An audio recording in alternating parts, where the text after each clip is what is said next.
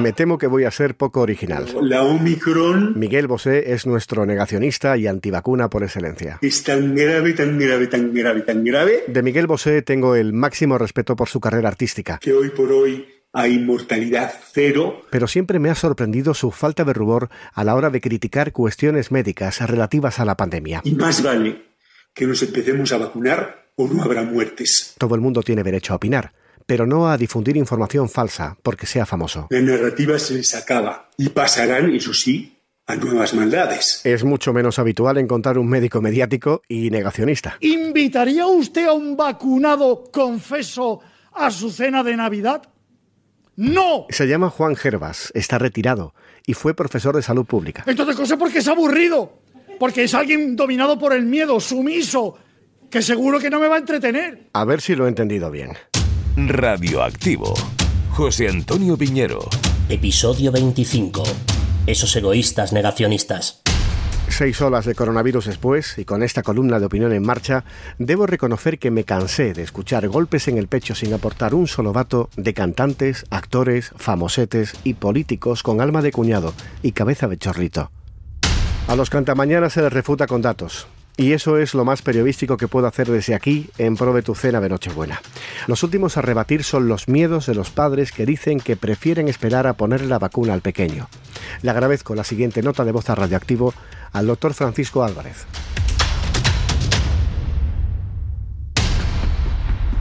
Te doy las razones por las cuales el, el Comité Asesor de Vacunas de la Asociación Española de Pediatría está a favor de la vacunación de los niños de 5 a 11 años.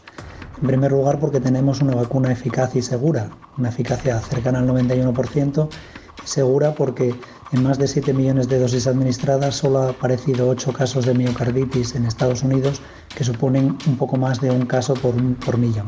Eh, en segundo lugar, porque mm, estos niños, aunque pasan una enfermedad leve, también pueden tener eh, ingresos hospitalarios. De hecho, desde que empezó la pandemia ha habido 20 muertos menores de 10 años y más de 180 ingresos en unidades de cuidados intensivos, con lo cual teniendo una vacuna eficaz y segura no merece la pena correr el riesgo que no existe, que no, es, no hay un riesgo cero, ¿no? para que ingresen en el hospital. En tercer lugar, porque suponen el 7% de la población española y si queremos conseguir protección de grupo superior al 90% los necesitamos.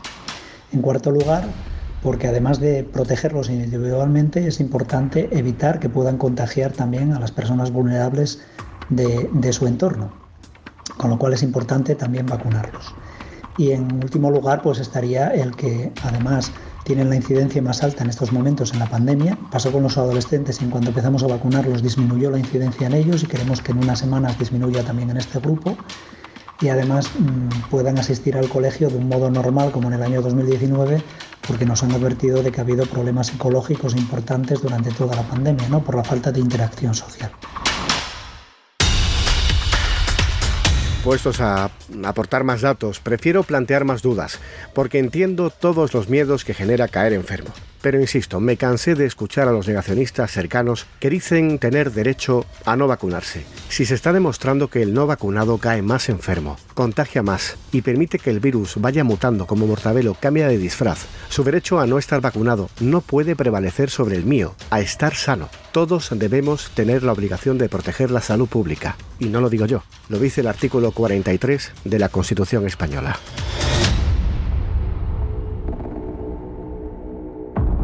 Tú tienes la última palabra. Busca en Instagram Radioactivo y en Twitter arroba radioactivo-es o envía una nota de voz al WhatsApp del programa 670 78 40 65 670 78 40 65.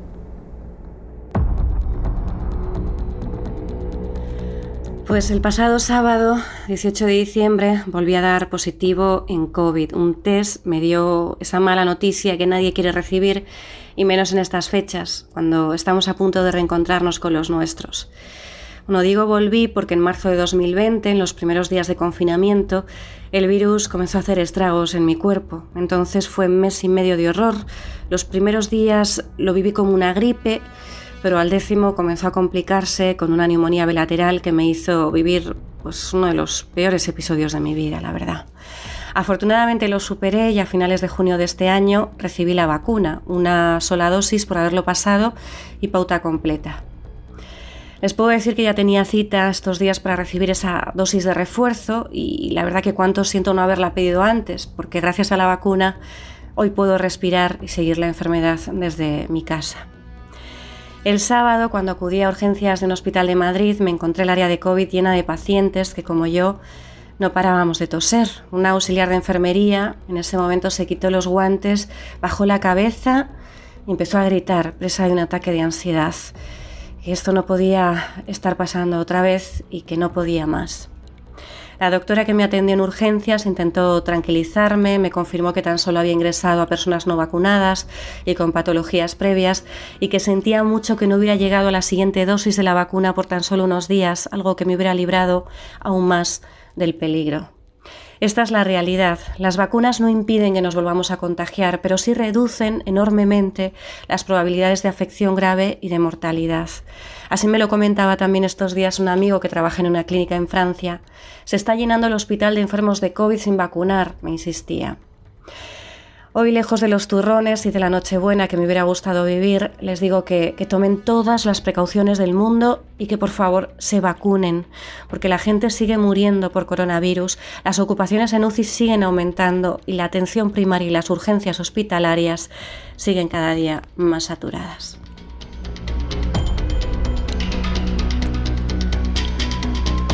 Me parece completamente insultante la actitud de toda esta gente negacionista y desde mi punto de vista como ciudadano, como sanitario, aún con toda mi empatía como profesional de la salud que se dedica a cuidar de otras personas y velar por su bienestar, creo que todos estos negacionistas que en este momento están ocupando esas camas de hospital y que otras personas que han pasado por ese proceso de pauta de vacunación no puedan acceder a ellas porque otras personas han tomado la decisión tan eh, estúpida de no querer vacunarse, deberían pagar sus costes de tratamiento y sus costes hospitalarios. No deberían estar cubiertos esos casos por la seguridad social, algo que estamos pagando entre todos. Los sanitarios estamos cansados, estamos quemados, estamos hartos. El gobierno parece que dos años después sigue sin hacer bien las cosas y la población tiene que volver en general a concienciarse más de lo que está realmente ocurriendo. Estamos ante una sexta ola y una variante muy compleja que está generando grandes niveles de casos positivos, de infecciones. Los mismos sanitarios también estamos preocupados de, aún estando vacunados, de volver a caer en, en un COVID, en volver a pasar por ello, tal y como se está viendo en muchísimos casos y lo único que pedimos es un poco de respeto hacia nuestra figura, hacia el trabajo que llevamos realizando durante dos años, que no está pagado. Estamos ninguneados. Los que hemos estado como suplentes viviendo de contratos COVID, se nos ha dejado en la calle cuando hay una falta de personal sanitario brutal.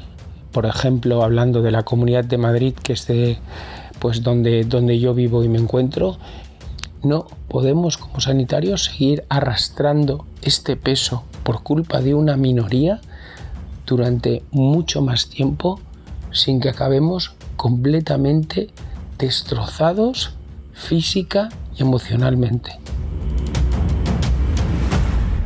Radioactivo.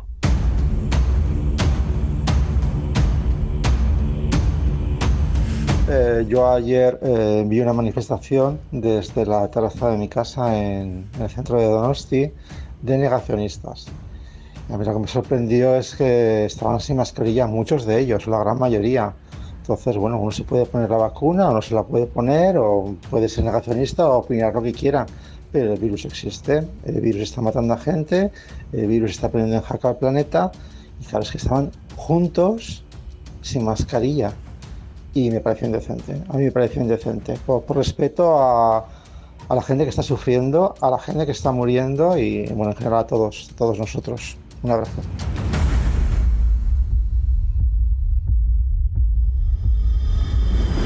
Las vacunas han permitido acabar con muchas enfermedades graves y mortales como la viruela y están a punto de terminar con otras como la polio o el sarampión que siguen matando aún a miles de niños en todo el mundo.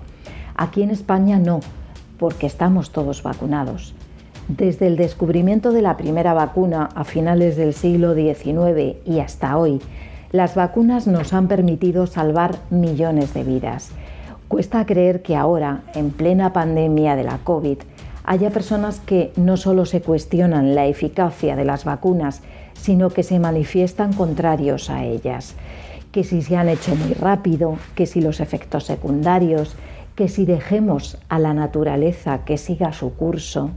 De verdad, sabiendo como sabemos que las vacunas salvan vidas y que son uno de los grandes avances de la humanidad, ¿Vamos ahora a decir que no?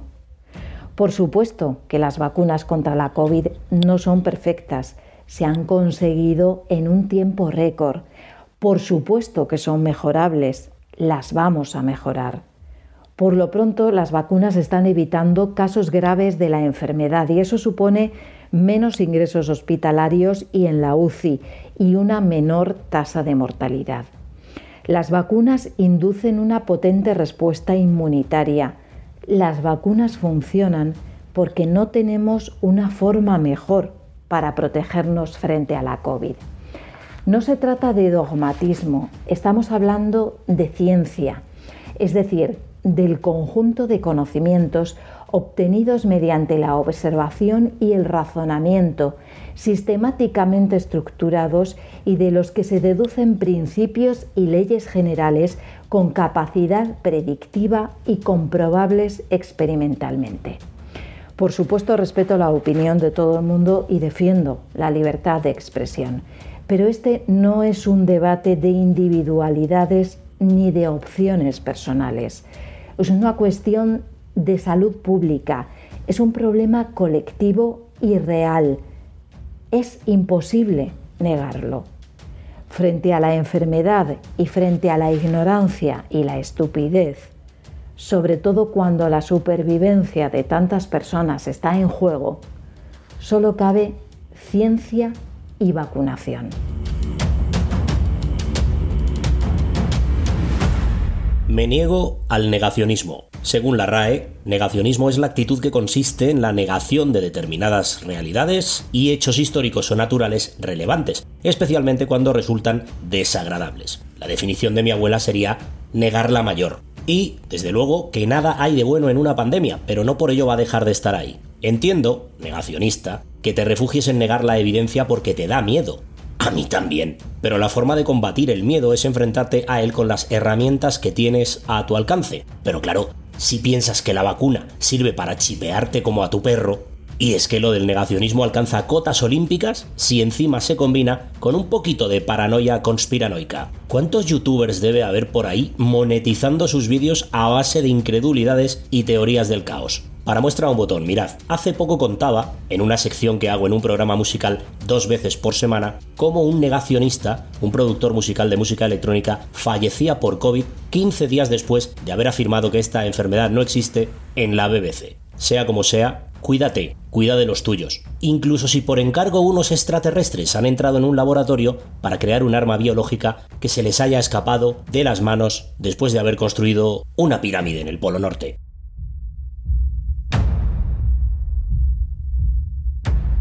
Pronto se nos han olvidado los aplausos diarios a los sanitarios desde los balcones.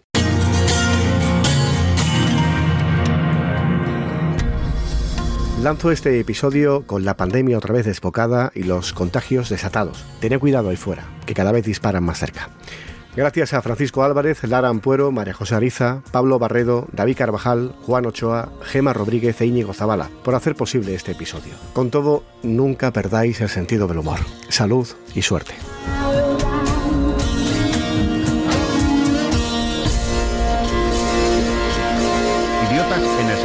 Oftalmológico, gente a la que solo le preocupa lo suyo y no lo público. Ser antivacunas es un privilegio que te otorga haber nacido aquí, en el primer mundo. Algo tan azaroso como eso, haber nacido aquí, te permite el lujo de estar en contra de la ciencia. Así que disfruta de tu privilegio. Ya nos ocupamos los demás de que tú no te mueras por ser gilipollas.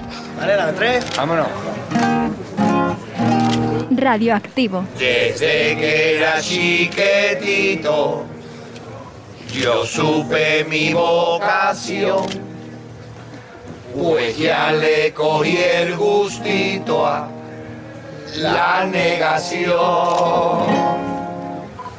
Recuerdo que el bicho uno a mí se me atragantó y solo aprendí la N con la O.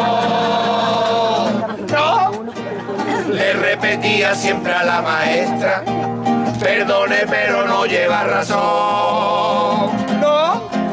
Y el día que nos vino una enfermera en la campaña de vacunación. No. Si fuera yo Romeo o Julieta, le hubiera dicho al otro del tirón. No. Y si estudié pa' de la raqueta, fue pa' seguir diciendo de mayor. ¡Que ahora no existe el día que en plena conversación de telio de geología lo niegue todo. Yo sueño con que Charles Darwin demuestra la evolución y me despierto gritando en mi habitación. No, el hombre cómo va a venir del mono,